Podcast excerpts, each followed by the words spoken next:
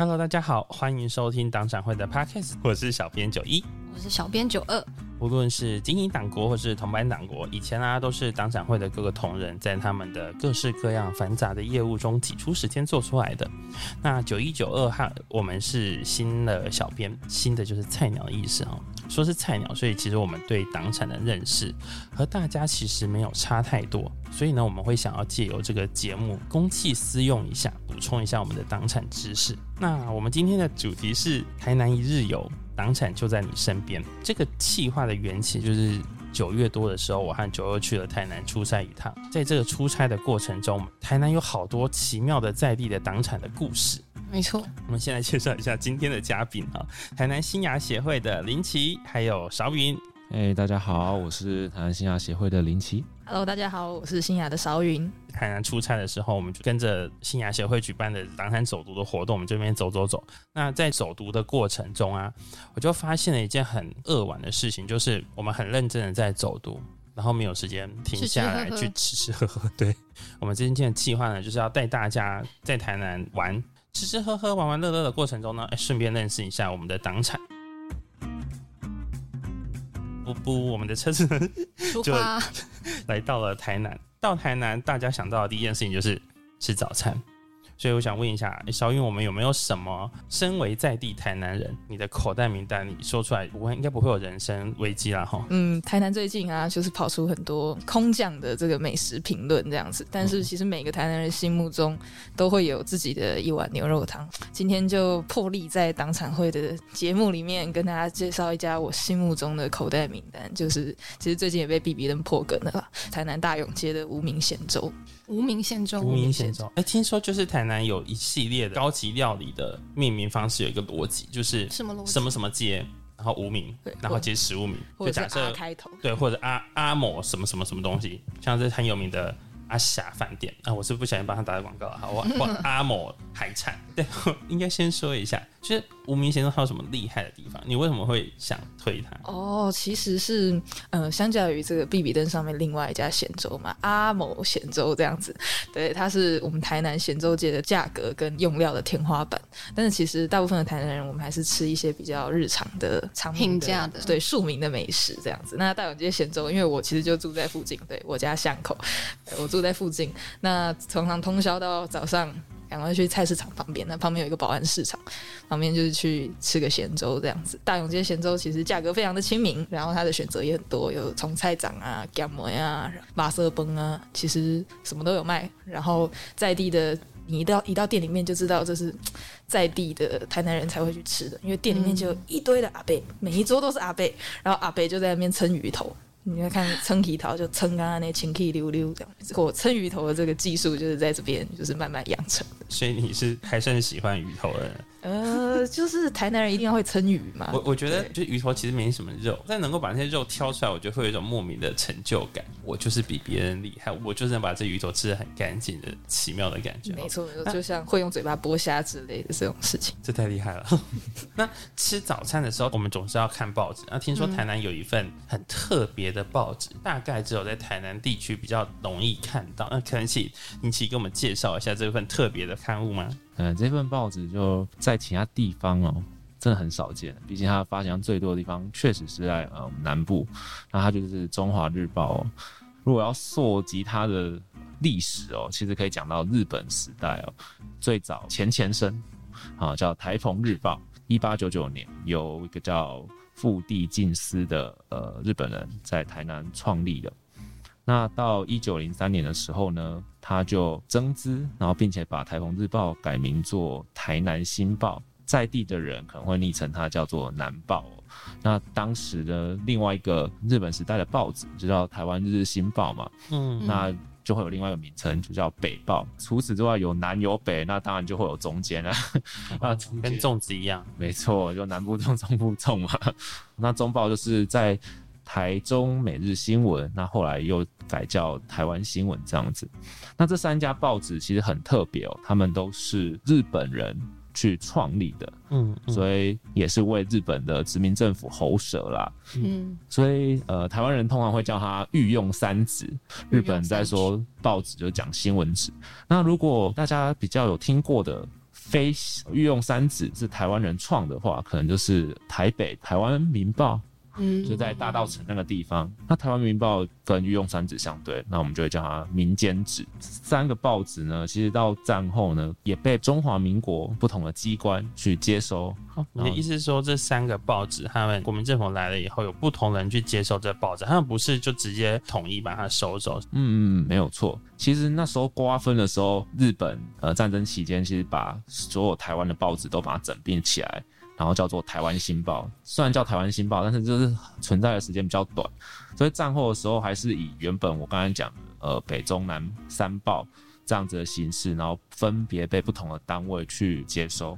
然后台北之后是行政长官嘛，有陈仪，那他接收的就是北报、台湾日日新报，然后战后他就改名叫做台湾新生报。那如果熟悉报业的话，就会知道台湾新生报其实是蛮长寿的哦、甚至一直到现在都还有台湾新生报。居然吗？居然到现在还有，没有错，中报的部分呢，它就是改名叫做和平日报。那这个部分是由军方单位去接收的，嗯，然后再来就是我们的主角啦，我们的中华日报，它其实是由台湾省党部去接收的。你是说国民党的台湾省党部？没有错，我们这边讲的党呢，都是指国民党，因为毕竟那是一个一党独大的时期没，错，就跟九儿说的一样。所以在一九四六年的时候，我们的中华日报呢，把原本的台澎日报，然后后来变成台南新报这个报纸呢，把它接收起来，然后改名字，就叫中华日报，用这种党报的形式在台南诞生。所以它其实长时间都是除了为国民党喉舌之外，也是台南在地非常重要的报纸。所以这一份报纸虽然它是一个党报，但是对台南人来讲，应该还是蛮有感情的，对不对？不会只做为党宣传的部分。你说他的一些其他的版面吗？对啊没错，没错。新雅其实在二零二零年有做一个国家文化记忆库的计划。那这个计划我们有一个非常非常重要的资料来源，就是我们的中华日报社。所以其实中华日报虽然它是党营的系统，但是其实我们进去仔细查看它的资料照以及它的一些简报之后，发现哇，他们真的为台南留下非常非常多重要的文化资产。就是很多的新闻资料照，我们历任的市长、著名的台南的人，然后建筑物、各个建设的工程，其实他们都有留下很庞大的资料量。所以在地记者的工新闻工作还是非常重要的哈。对，而且在地记者他们就是其实台南非常多的文史工作者也都是中华日报这个系统出来的。所以他们曾经在党营事业工作，然后他们现在退休了之后，开始把他们过去的所见所闻慢慢的放了出来，就是让嗯大家看到更多的台南的历史的面貌。那我们在吃完早餐必须要去的地方，必须要去的地方啊，我们那天去了那个什么。亚洲的地狱幽魂。哦，对对对对，我们去看那个，但是那那个有点有点时效性，所以我还是去比较大家都应该会会去的地方朝圣一下、逛一下的地方，就是林百货。小云要不要跟我们讲一下，你念书的时候，林百货已经变成现在这样子？我总印象中它好像是这几年才重新出来的。因为我就住在林百货那条路，就是中正路的路底哈，所以我小时候只要去市区上学，一定会经过林百货。那其实，在印象中，林百货是一个就是看起来非常脏乱，还蛮恐怖的一栋建筑物，鬼屋然后对鬼屋，然后都所以用铁它以皮搭起前看起来很恐怖，以前看起来超恐怖的，然后楼下还都会就是废弃物被堆积在那里啊。天啊，它现在看起来的感觉，晚上打了光，有一种上海外滩的那个就是金碧辉煌感。一二年的时候，二零一二年左右，它就是逐渐开始修复嘛，然后最后就哦用现在这个这个样貌，就是又重新回到台南这里来。嗯然后我觉得对台南人来说呢，算是就是城市开始为自己感到骄傲的荣光对重要的转捩点，就是我们的荣光回来了这样子。那其实讲到林百货的历史哦，它是在一九三二年的十二月五号开幕的，但是很扼腕的一点就是它比我们台北这个荣鼎的菊园百货晚了两天。菊园百货是十二月三号，不然后两天，不过两天它就变成全台湾第二家百货百货公司对万年的第二吗？对万年的第二。然后，而且更可惜的是，就是创立他的这一位日本人叫做林芳一，他在开幕的隔天就过世了。所以，其实这个林百货充满了很遗憾，悲剧性的开很悲剧性的残残开始念的感觉。对对对。然后林百货在台南有一个绰号叫做“狗站牢”啊，就是啊五五层楼五。层楼五层楼跟我单，那时候是是市区算是蛮高的建筑物。更酷的是，它有电梯，那个日本时代叫流龙。后来有去访谈到很多的老一辈的，他们小时候有去逛过林百货的话，都会记得说他小时候去就贼流龙，然后坐到五楼，然后去看台南市的这个样貌，然后觉得搭电梯是一件很新奇的事情。哎，你刚刚说它是一九三三二年，所以那个时候巨源百货开幕隔两天，台南林百货才开幕。对，台北的菊园百货先开，很哀伤的事情。你已经花了那么多力气，就想要抢那个，有一个传说啦，是我们林百货先盖好的，只不过他就是开幕的时间就是晚晚了了一一点点。人家菊园就是为了要跟他抢第一，所以才要提早比他早开幕这样。可能还没盖好，但我们就先开幕，先剪彩，我们就是先上了，我们就是今天开幕的的那种感觉。好那我们去了林百货，林百货附近也会有党产吗？哦，就刚好就在林百货的算是对面，可以看到一个慰安妇铜像。那慰安妇铜像旁边有一栋建筑物，那它其实就是国民党在台南市的第四代的党部，在那边的时间大概是一九九五年到二零二零年左右、那它原本是作为中区民众服务社来用的。那土地的部分是是台南市政府的，另外一部分是国有财产局的。那一直到呃一九八八年的时候，国民党他就开始申请要去承租那块国有土地，是跟私有土地。一月他申请承租，三月申请让售，那五月就取得产权，也就是说，非常的迅速呢。对，在不到半年的期间内，他就从使用地上物的一社团法人哈，一个政党，不到半年的时间就取得包含地上物跟土地的产权。一开始的时候，他其实只是使用这个地方，他也没有租，也没有借，什么都没有。那之后，他就先申请承租，就说哦，我愿意付租金了。嗯，然后付了租金两个月左右，他就说，哎，我想要买了。对又在隔了两个月左右，他就就买到了。对，没错，哦，买房子原来是这么快乐的事情土地土地啊！土地原来是这么快乐的事情。接下来在一九九零年。一年多，将近两年的时间。另外一个一般的民众，他就向国产局还有周边一些其他的私人们，然后把他那些附近的土地也一并买下来。同年哦，他就把这些他买来的土地卖给了启盛公司，没错，启盛公司呢也跟台南市政府在那个年度的时候，就一九九零年的时候，把剩下的地都买下来。国民党就跟他的党营事业就取得了那附近所有的土地。一九九四年，国民党他法人登记之后，那启盛公司就把那些他买来的土地转卖给国民党，取得完整的土地财产权，只用地上物，然后后来取得他整块土地一个党国不分年代去完成，所以他是很确实就是一个不当的党产。这样听起来政商关系良好，什么东西都可以快速的纳入自己的口袋，对不对？离开了林百货。我终于要去逛南美馆了。好，这个南美馆我们现在看到的这个外观，它非常的现代化感。但是这个地方是不是一开始的时候其实不是这个样子的？你是指南美二馆？南美二馆，南美二馆，没错没错。这个南美一馆跟南美二馆其实都有各自的故事哈。南美二馆那个位置啊，其实以前是日治时期的台南神社。那当然，因为这个国民政府来台之后，要需要清除这个日人的遗毒，所以呢，就把台南神社整个就是全部清掉。那清掉之后，才后来有逐渐做过体育馆。台南市的体育馆，它长得像飞碟体育馆你有。经历过那个飞碟的没有，我没有实际看过飞碟本人，对。但是中华日报的照片里面还蛮常拍到他的。然后他也是台南的呃政府的机关报，台南市政就是有有我记得是一两期的封面吧。然后在那时候是个蛮大的重大建设。然后后来有改做这个地下停车场，这个我就有看过。然后后来就是这五年间才变成是台南美术馆的二馆。那台南美术馆，我们为什么来这里？它附近也有党产嘛？有的又进入了党产时代了，哈哈没有哈。错，呃，府前路跟永福路那个交叉口，对司法博物馆的对面，看起来像是呃李明活动中心的地方哦，上面有写实践堂哦，它其实也是一个不让党产哦，曾经也是国民党的党部，国民党现在这边当党部，然后之后才搬去林百货刚刚林百货前面，所以这是第三代党部。没错，大概是一九五六年到一九九五年，在这之前呢，其实算台南神社的一部分啊。那这就是在清朝的时候，这个地方叫做曾阿吉尔，砖子的砖块做的桥，因为刚好那附近有一条溪，就叫福安坑溪，过溪的那条桥是用砖块做的，所以当地人就会叫那个整阿吉尔。当年用砖块做是很稀罕的事，哦所以他就用这个方式去命名。没错，哦，比较文雅的写法就会写庄雅桥啊，庄静文雅的桥。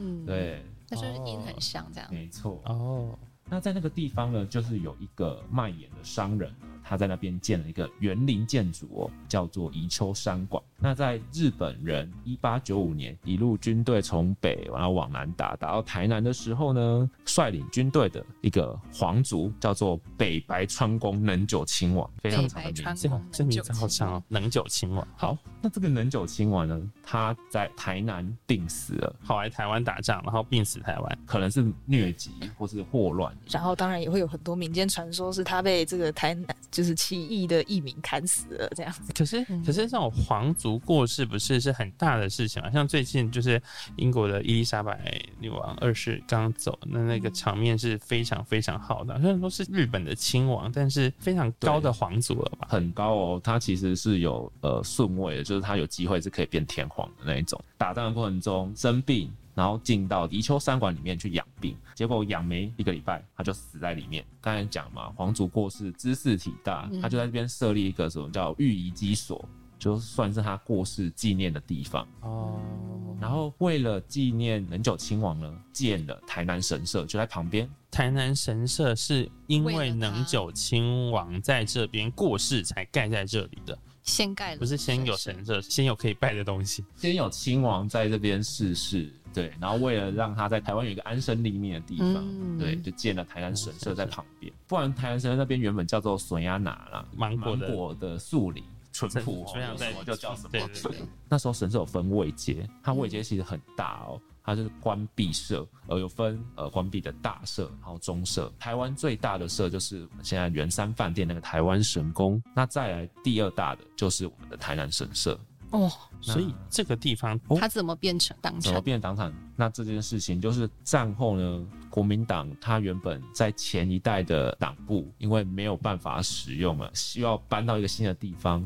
那这个地方呢，在战后其实建了一个呃类似活动中心的地方啊，直接移过来这个活动中心来做使用。因为它旁边刚好有一个民众服务社，就等于是民众服务社旁边有活动中心，然后活动中心刚好空着，然后原本的二代党部它必须要搬离了，然后就找来民众服务社旁边的这个活动中心来当做第三代的党部。当时好像叫介寿堂，对，就是这个活。动中心的名字。就是对介寿这个字，就一直听到，在我小时候玩大富翁有介绍路，就现在凯达格兰大道，非常的有档位。对，离开了南美逛一逛，总是会累。台南现在有很多小店，有没有哪些是你觉得说，你如果来台南不去这些店就太可惜了的地方？对我们台南现在有很多文青的店面，尤其是中西区哈，简简直是一级战区。但是我们还是有非常多屹立不摇的在地的小吃，也是我家巷口等级的。那在这边呢，既然都走到南美馆了，在府前路上就跟大家推荐一下府前路上比较厉害的一间，就是诶甩亚拿的阿转蛙柜，就是刚刚林奇讲的那个地甩亚拿。现在在他们的那个店面的招牌上面还可以看到酸亚拿三个字。阿转蛙龟阿，转就是阿全蛙柜，忠义路跟府前路的转角，就一定要配一碗浮水鱼羹这样子。嗯对，所以欢迎大家可以去点个小点心，然后下午逛了南美馆可以补充一下体力。那另外一间呢，其实就是在府前路上一连开了两间分店的福记肉圆 o k 霸丸。那福记肉圆呢，它其实非常简单，它就是用蒸的蒸的肉圆。对，在台南台南是不是就是喜欢真的肉圆？因为我妈娘家是彰化人，所以就是我炸的，我从小认识的肉圆都是炸的。真的比较多，就是我觉得肉圆大概是全台湾这个奇异性最 最烹调的奇异性最大的一个小吃，哦有真的有炸的。可是，在台南有一句话说，肉圆不是真的就是假的，所以呢，呃，我们这个福记肉圆当然是永吹。然后它其实很简单，就是厉害在它的皮，嗯、很重的米香味，然后里面是放瘦肉，搭配它特制的蘸酱。你只要问台南人，你小时候吃的福记肉圆是两颗多少？他要是回答的越少，就代表他在台南在地经验是最长久。因为它有慢慢在两块两块的这样涨价，我从可能从三十块开始吃，现在已经四十二块了。哦所以这个肉圆的反应就会反映你的台南人指数这样子。哦对，很酷，它是两块两块涨，是很稳定的，这样隔年再涨。也没有到稳定，但它就差不多到对，就他想到就就涨一下。毕竟我们文青店越来越多，这个一颗两三百都有人吃，那肉圆两颗四十二，大家应该也要可以接受它现嗯在它现在大概是两颗四十到四十五之间这。截至上礼拜为止，嗯，那既然都到府前路，大家也可以跟大家补充一下，就是大家好奇这个府前那个府是哪一个府？因为我之前住板桥的时候，我住在府中，所以我觉得那个府应该跟政府有关，我就猜是台南市政府好了，但我觉得好像不是。没错，就是台南市政府。哦，真的吗？哦耶、就是而且这个台南市政府现在还在哦，哦，它居然是就是现在府前路上建新国中的校舍第二栋。如果你现在进到建新国中里面，你还可以看到台南市政府的旧建筑。哦，所以它是以前台南市政府在在这边办在这个地方，到一九九七年才迁到我们安平区的永华市政中心。嗯，但他没有改名，他就叫府前路。没错最，早是建兴中学那边没有问题，然后后来就是搬到台湾文学馆，所以其实大部分时间是在台湾文学馆。哦对，他在建新其实只待了战后初期的一段时间而已。嗯，哦所以他是先在占用人家的学校啦，在来办公。没错，因为建新国中在更早，又是日治时期的南门寻常小学校。哦，对，所以等于是这个小学校，毕竟日本人子弟比较多嘛，那日本人回去之后，哎，空间就空出来了，所以政府就暂时移到这边来占用这办公个学。校。那我们府前路是不是要继续走下去？对，继续往对往东边走，啊，有看到我们接下来要介绍的党产，有一个在府前路南门路口的日式建筑。是什么样的日式建筑呢？这个日式建筑嘛，正面看起来它是一个木构的啦，它其实有分前后栋，然后前栋有两楼。那在日本时代，它是爱国妇人会的所谓的南部的支部会馆哦。嗯那在一九四零年完工，从府前路看过去的那个是妇人会本馆。那其实它刚才说有后栋，它后栋在南边的那一栋就是宿舍。那战后其实爱国妇人会的东西，全台湾各地啊都一样，就是会移交给中华民国红十字会。一九四六年到一九四八年期间呢，那时候虽然产权是中华民国红十字会的，但是国民党台南市党部呢，他第一代落脚在这个地方哦。然后你说他的党部的第一代，现在是有四代，现在的第一代是在哦第一代。在这里。没错，那在这个地方呢，到一九四八年的时候，是红十字会就说啊，这是挖黑啊，所以只等于是把它讨回来，所以他才要搬去第二代。那第二代是现在前几天刚开始揭牌在启用的中西区图书馆二二八纪念馆，就是台南州会。就我们刚刚说的那个台南文学馆的旁边，没错，没错，所以他是先在爱国妇人馆当了第一代，然后搬去了台南州会第二代，然后再再到实践堂，再到实践堂第三代，然后再到第四代再到，第四代林百货旁百货货旁边那一间，没错。然后现在是第五代了。好像是第五代，原来如此。就是很曲折离奇的 党部。不过因为他的党部使用的过程都是没有出钱给人家买或干嘛的，所以对啊，他是一个这样子，占用的他就过来了。你说他是日本爱国妇人会的财产，之后就移给了红十红十字会，，那这样它也不是国产嘛，它就是红十字会的。国民党怎么会就这样跑过来这边用？呃国民党说的算的时候，那四八年一九四八年。呃，国民党党部移走之后，北边呢本馆的地方就是租给了美国新闻处。台湾很长一段时间就是跟呃美国处在一个联合抵抗了共产党开始往外扩张的一个年代哦。这个地方就是租给美国新闻处。那这个地方刚好又发生过跟白客恐怖相关的事件，就稍微补充一下。大概在一九七零年呃十月十二号的时候，这个地方发生了爆炸案。隔年的二月五号，台北的花旗银行也发生爆炸案。那这两起爆炸案，因为都跟美国相关，一个是美国新闻村，一个是美美国的花旗旗。银行，嗯国民党当局蛮重视的，他想要赶快破案，所以他就抓了谢聪明啊、魏廷朝这些所谓的台独分子，嗯嗯嗯，然后捕了其他的人。那这些人后续我们看起来比较像是替罪羔羊啊，就是莫名其妙被抓起来的人。那包含一个马来西亚的侨生，叫做陈清生。那陈清生的故事，其实大家如果去 Google 的话，尔东城，金字旁再一个欠，哦然后生日的生。在目前还是非常活跃的一个政治受难者，他有出很多的书，然后目前也还在台北景美的国家人权博物馆做导览志工。对，因为他们就说陈前辈那时候很常去美国新闻处看杂志啊什么啊，其实他是去看外国的资料，然后学不同的东西。哦，好。不过爱国妇人馆，就我那一天进去里面的时候，我就看到地上的那个瓷砖，它是有一点菱形拼凑出来的六角形。那个拼凑出来的六角形，你看的时候，你就会觉得有很多个小方格在地上。那那个视觉效果，我觉得非常的奇特。现在大家都说修复修复嘛，为什么它就是修完以后还坑坑巴巴的？姐姐就说呢，对，因为它很难修，修了又坏，最后就维持了现在这个样子。那种建筑的感觉，就算撇开这些历史的东西，你看到它，我觉得都还是会非常的有感应。真正的老建还是很让人觉得感动的。而且那一天我在外面，我就看着旁边有一家饮料店，没错，就是我们台南非常出名的丽丽冰果室。它是不是也很厉害？这个丽丽冰果室是在战后初期的一九四七年创立的，其实它一九四七年就创立了，对是非常非常老字号，可是国民政府都还没有拨迁来台。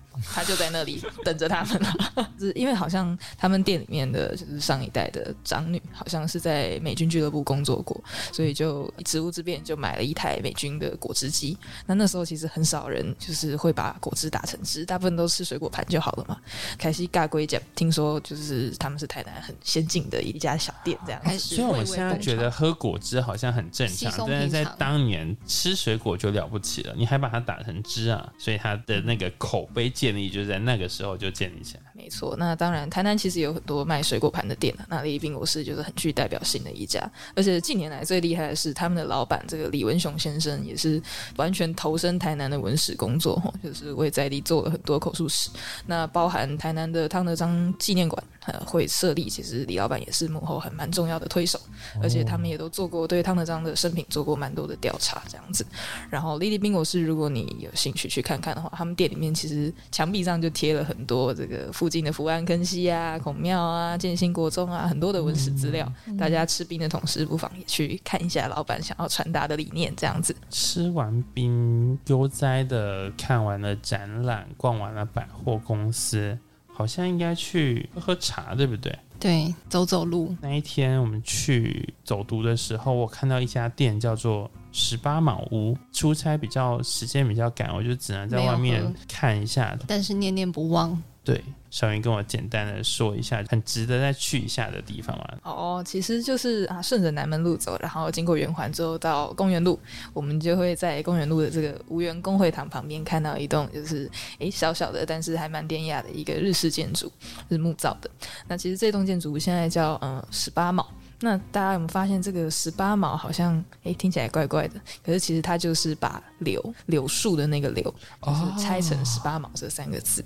哦那为什么要用柳树这个柳呢？其实就是因为它这个建筑物啊，其实日治时期就有了。一九三四年它设立，那时候叫做柳下食堂。这个食堂成立之后，它就一直在无缘的工会堂旁边。那后来战后也是可能几经转手，那这部分我们就还没有特别去了解。但是现在呢，就交给也是台南的一个文史工作者叶东泰先生经营。那叶东泰先生就是对茶、奉茶、泡茶这个文化很有兴趣，所以就是现在就改做这个十八毛的所以我进去里面，我现在可以喝到的是台湾茶，还是它有很多的茶叶可以让你选择。所以坐在里面，它就可以欣赏外面的刚刚说的无缘的这个风景。没错，没错。这个无缘是不是也是党产？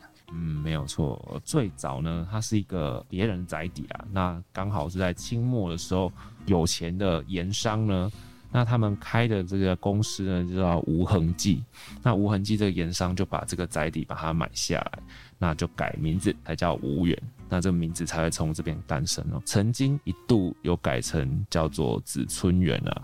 这个无缘呢，它是所谓的台湾四大名园之一。大家知道还有其他哪三个吗？就是我在板桥住的地方，就是在林家花园旁边，所以我觉得林家花园应该有，而且它是小学课本就会有的东西。对，应该有，应该有。没有错，板桥林家花园有所以台中有什么？雾峰吗？来源来源，哦雾峰林家、林嗯，献堂林家。那第四个比较难猜，有提示吗？有提示吗？北部也是在新竹吗？新竹。好像知道一个满是红砖的地方。对北郭园。从北到南就是板桥、板桥林家花园，然后新竹的北郭园，然后台中的雾雾峰峰来来园，台南的台南的吴吴园园。没错。哦，既然叫四大名园呢，那其实就是早期有很大，然后里面非常多假山呐、然后有一些庭园造景啊，很漂亮。就是我现在去看，它就是一个水池啊，哦，因为很多东西都已经被拆掉了，盖成工会堂了。原本工会堂的那个范围，目前如果我们从民权路嗯经过的时候看过去的那栋日本时期盖的比较像有西方历史建筑主义的那个工会堂，嗯那一栋建筑，原本那个大范围都是无园。总之所以其实本来很大，当时候其实清代或者说日治时期那边都有一个呃在地的我们叫做算顺口溜嘛，五老啊来的户啊，无老啊来的厝，有老啊来的厝，无老啊来的户。虎是什么？虎是什么？楚我知道是房富贵，富贵的富，哦就是说，如果你有像住在楼里面的那些人那么富贵，但你也不会有他们那样像无缘这么漂亮的建筑，所以你就不会有老阿来那群人的厝房子。嗯那如果你有这样子像无缘这么漂亮的建筑，但你也不会像他们那么有钱。两者无法兼得。对，你要么有他的房子，但是你没有他们有钱；要么有他们有钱，但你没有他们那么漂亮的陵园。他们就是特别厉害，又有钱又有房。那这个地方呢，日治时期，我们刚才说有一部分变工会堂嘛，嗯那其实就是因为吴家那时候就慢慢没落了，他就把地租出去，然后建成了一间旅馆，那间旅馆叫做四春园。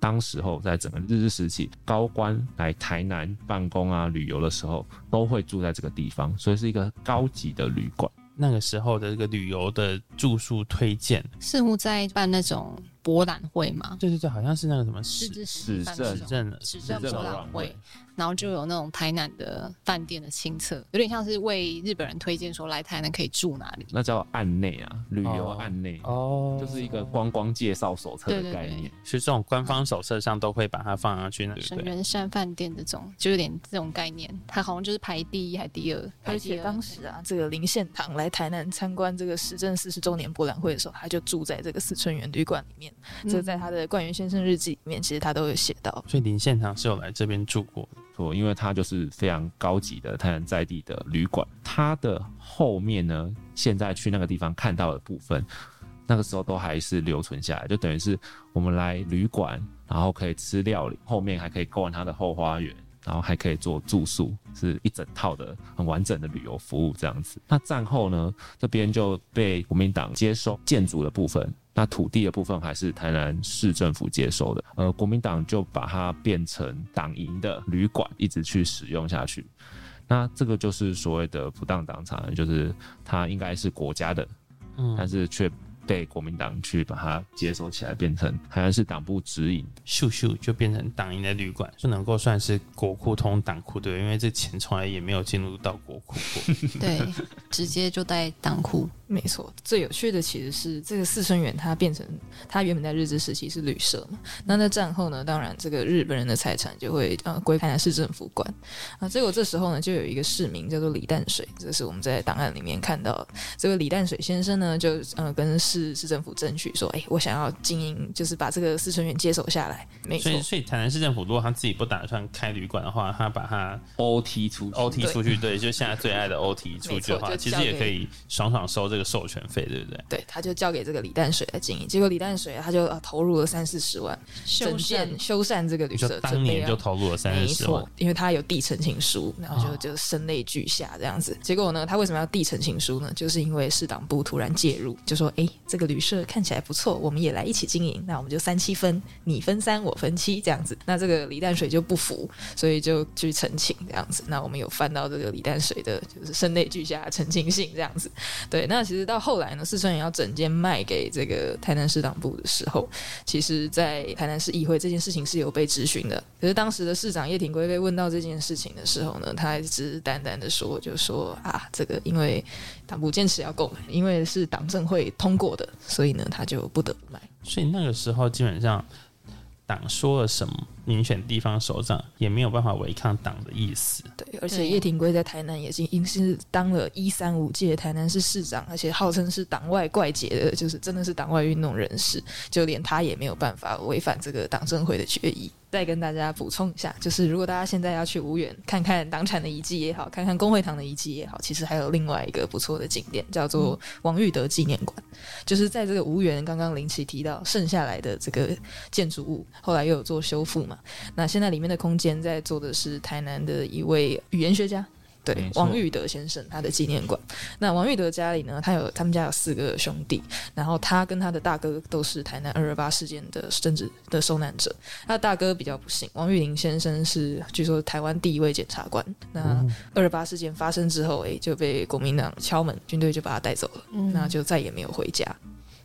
然后所以大哥发生这样的事情的时候，王玉德当然他知道自己也有就是可能会被政府抓走的机会，所以呢，他那时候是台南一中的老师，那他就赶快就是透过朋友的帮忙，然后先潜逃到香港。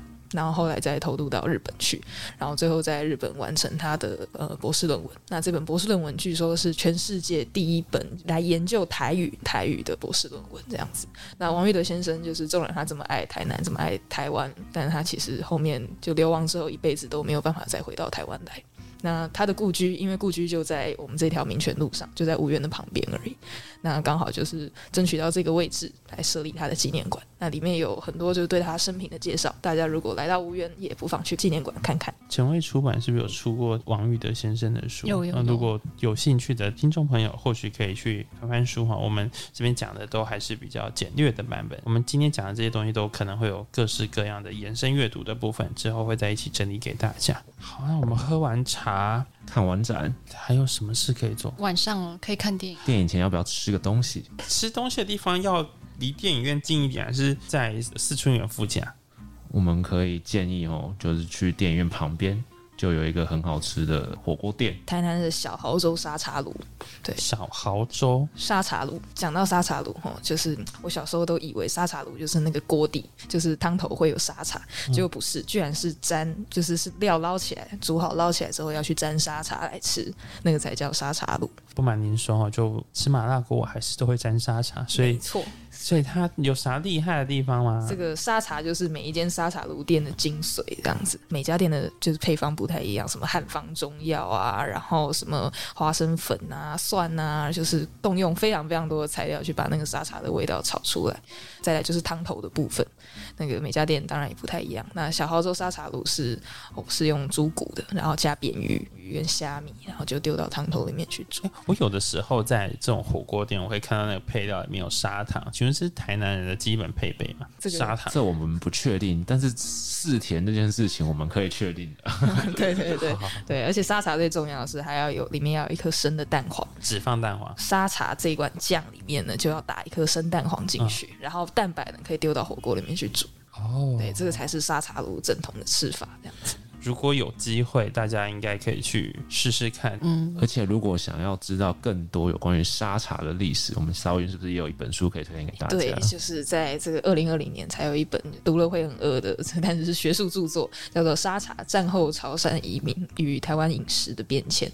那其实讲的就是广东汕头的这个沙茶这个味道怎么样？原本是东南亚的舶来品，诶，然后现在居然变成是这个台南和台湾独有的蘸酱味道，这样子。我印象中沙茶是广东人的的蘸料，虽然它是从广东跑去了东南亚这些华人地区，马来西亚、印尼这些地方，回头杀回台湾，变成台湾的沙茶。对，像是刚刚提到的这个小豪州沙茶炉，其实当初创店的老板这个陈木胜先生，他其实也是随就是一九四九年来台的广东人，就是有把这个味道带到台南来。好，那吃了晚餐以后，我们终于要去看电影了，对不对？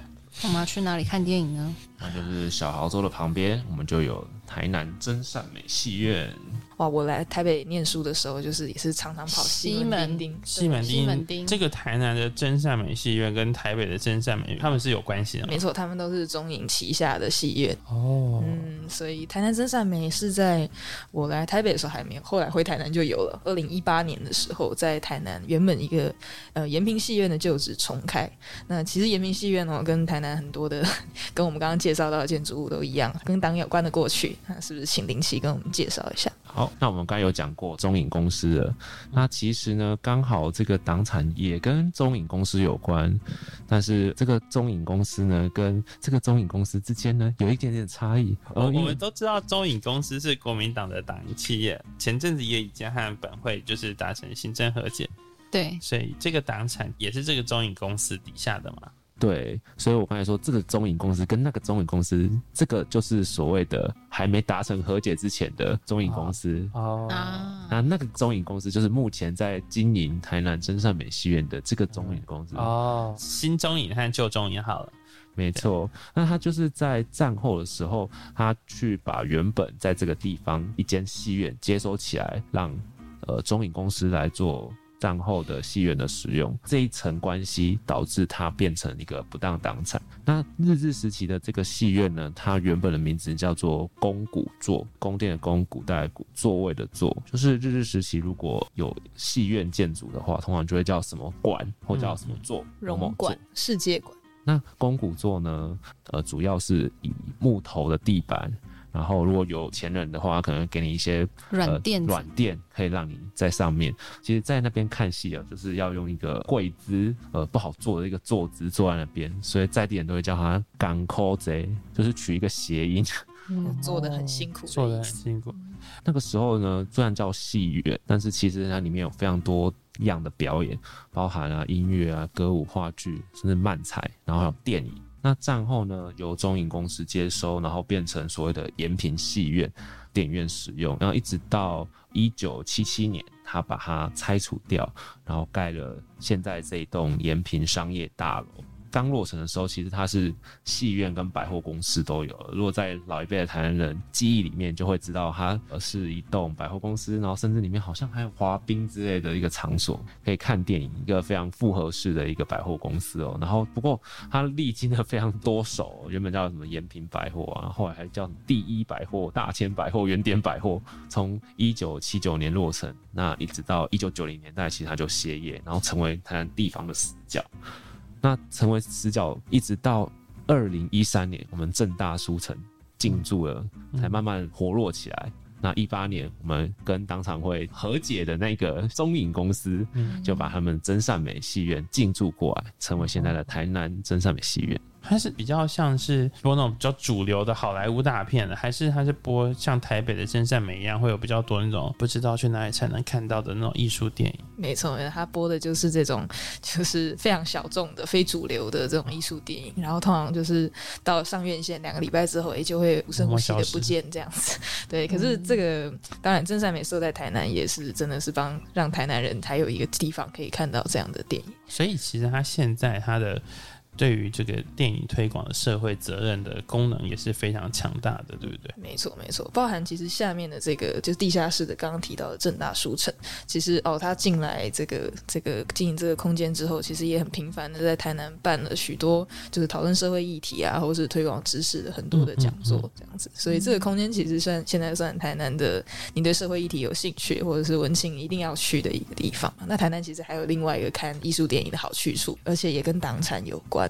也跟党产有关没。错，那就是现在在这个南门公园里面的南门电影书院。那这个电影书院呢，也是一栋漂亮的日式建筑，以前是台南放送局。那后来呢，也是几经转手，诶，结果就变得跟党产有关。那我们也请林奇介绍一下。那它就是原本是台南放送局嘛，那是一九三二年成立的。那那时候呢，呃，主要是由我们台湾放送协会来经营的。那战后呢，台湾放送协会就由我们的党媒中国广播公司来接收了，所以它就是因为这一手才变成。呃，我们所谓的不当党产，长时间以来，我们中国广播公司都是接受大量的国家挹注很多钱资源进去，然后去发展他们的媒体事业，一直到一九九七年，台南市政府把这一块地划作所谓的公八预定地，就是第八个公园预定地的时候，才终于市府跟中广谈，谈完之后，中广才愿意撤出去，然后把使用权还给市政府，不然长时间以来，它等于是占用在那个地方的。那所以它现在是可以看电影的地方。对，现在这个它之所以叫南门电影书院，是因为文化局把它委给这个国立台南艺术大学的影像记录所来经营。那记录所在里面，其实他们呃里面有个空间是可以做简单的室内放映。那有时候呢，他们更瞎发会拉到那个大南门城，因为这是南门公园。南门公园里面有一个呃清代就有的城门，叫大台南的大南门城，它是一个瓮城的形式的城门这样子，所以也会拉到这个城门里面的草地去看户外的露天放映。而且有趣的是，就是记录所其实一直在推广，把民间的长明的历史影像要留存起来。那这个长明历史影像是放在什么媒材里面呢？我们现在很多影片都在 YouTube 上面嘛，在手机的这个 MP4 档案上面嘛。那以前呢，就是也不过才二三十年前，我们这些影像是存在这个 VHS 录影带上面。可是录影带呢，因为它其实这个媒材本身是有保存期限的，它五十年之后就会消磁。那大家可以想象，一九七八零年代录下来的东西，诶，是不是就在二零二零、二零三零就准备要消磁、要不见了？所以要赶快把这些里面的影像抢救回来。那所以记录所在一楼，就是这个 M M 电影书院的一楼，也有做一个常设展，就叫做“不要丢弃影像”这样子。南艺大记录所，他在这边，他除了放电影之外，想要在这边做的事情是留下更多的长明文化，对不对？嗯，我们知道台湾有两个历史博物馆，一个在台北的南海路国立历史博物馆，那第二个在台南哪里啊？安南区。安南区国立台湾历史，它叫国立台湾历史博物馆。这两个博物馆的定位定位差很多，就是台北的这个，它就是青铜器啊、瓷器啊这些东西搬过来的；台南的这个台湾历史博物馆，它就是收了很多。长明文化会看到的东西，所以，哎，它好像跟我们过去认识在博物馆里面会出现那些藏品不一样。小时候就看过，对，就是我们小时候就可能或者爷爷奶奶小时候也会看到的东西。你我这些凡人、普通人、一般人、非非达官贵人的这些人的。这些生活记录是这个意思吗？就是啊，国家的主流啊，其实过往都倾向是收集刚刚讲的，一看就知道有价值的历史文物。可是其实现在啊，像台史博的兴起也是这样，我们会更重视这个长明的生活记忆。南门电影书院大概也是这样子的定位了，就是我们有国影中心去处理啊，大导演杨德昌啊，处理侯孝贤他们的电影做数位修复。可是当然，其实也要有机构来处理，就是长明的历史影像这一块，就是从旁补足这个主流叙事的不足，这样子。这个跟我们今天的这个路线其实也蛮有相关的，就是我们都以为我们可以只谈党国的治理啊，然后这个法规啊、政策啊，就是这种讲到历史你一定就会去考究的东西。可是其实呢，党产其实也就在我们一天的游程中，我们就已经不知道遇到多少个党产，而且甚至就跟我们日常的娱乐啊、媒体啊，甚至知识啊，全部都绑在一起。好，就是一天要平安的过去了，感谢飞天小女警的努力。那我们现在要离开台南，我们去火车站。听说在火车站之前回头一看，会看到一栋长得很奇妙的大楼。就那它现在叫做中华国宾商业大楼，为什么是党产？就因为它是中华日报社。我们刚才最一开始讲到的那个党报《中华日报》，它最早根据地哦，它原本就是呃，我们刚才讲的台南新报。那战后因为转做党营的中华日报社来使用，变成党产。那我们这个建筑呢，其实最早出现的时候，它是一九二二年三井物产株式会社的台南支店哦。呃，如果大家去 Google 的老照片的时候，你打那个三井物产株式会社台南支店，应该是可以看到它的。之后呢，转手在一九二八年变成日本全业银行台南支店，就是现在如果我们去台南逛林百货的时候，斜对面的那个土地银行。就是它的二代目，第一间日本劝业银行台南分店，就是现在的现在这个中华国宾大楼。中华国宾大楼后来有然后位置到后来搬家就跟党部一样搬家，就搬到了林百货斜对面，就有很漂亮那个希腊住的那种对的地方。对，到一九三七年，它才变成我们所谓的台南新报，或者说台湾日报这个报社的建筑使用。那战后就是刚刚我讲的，就是变成中华日报来使用了。那在一一九八五年的时候，他呃把原本的呃看起来有点像是欧洲的那种建筑，有一个小塔，河洋融合的对对对对，那然后就把它拆掉了，然后改成现在的钢筋混凝土建筑，变成中华国宾商业大楼。那目前这一栋呢，是党产的部分其实不多了，大部分都已经转手转出去了。呃，目前也是一个处在一个拉皮的状态，因为大家回眸要留下最后一面的画面的时候，看到一栋非常丑的建筑，所以就很大的呼声说，请把它拉皮或者把它拆掉重盖。所以他现在是就是还在还在拉拉皮当中，所以这栋国宾大楼哈，A 卖给了 B，B 卖给了 C，C 再卖给了其他人，这样子复杂的产权过程中，导致没有一个人有强力的手段去介入它，所以他才变成现在这个样子，对不对？好。今天谢谢台南新牙协会的林奇还有韶云来到党产会的这个 Podcast 经营党国的录制现场。如果大家之后有机会，也欢迎就是多多关注一下这个台南新牙协会。哎，新牙协会主要的工作是什么？呃，我们是在地的市政监督 NGO。那所谓的市政监督，就是我们会去看呃市政府各项政策，那以及市议会议员们的咨询内容。台南地方版的卧槽吗？卧槽早期在做的事，然后的地方版，就以前那个什么国会无双，你们就是议会无双的感觉。是是是，没错哦，所以是深耕在地，然后进行关心在地关。心在地市政的一个单位。还有什么话想要对听众说吗？大家刚刚从火车站离开嘛，那其实你们如果从火车站来到台南的话，就是啊，放眼望去看到国宾大楼啊，看到中华日报社啊，其实我们也就在附近啦。对，台南新亚协会就在呃火车站站前的成功路上。那我们其实也有蛮多的活动，如果听众朋友有台南的相亲的话，那也可以常常来新亚参加实体的活动，然后不要只跟我们在网络上面见面这样子。然后，如果真的有机会到台南的话，我们今天线上的云端漫步台南的一个呃游程呢，也欢迎大家实地去走走看。大家先听了以后，我觉得去旅行的时候总是会需要一些历史，或者说需要一些背景知识，不然的话，房子就是房子。那希望大家听了今天就是呃台南新雅协会的林奇还有韶云这感觉非常精心安排，对精心美食部分。没错，那我们诉求就是来台南，就是可以物价购物量，购物东山堂和狂啊那。好，今天谢谢台南新雅协会的林奇和韶云。那经营党国，我们下次见喽，拜拜，拜拜。拜拜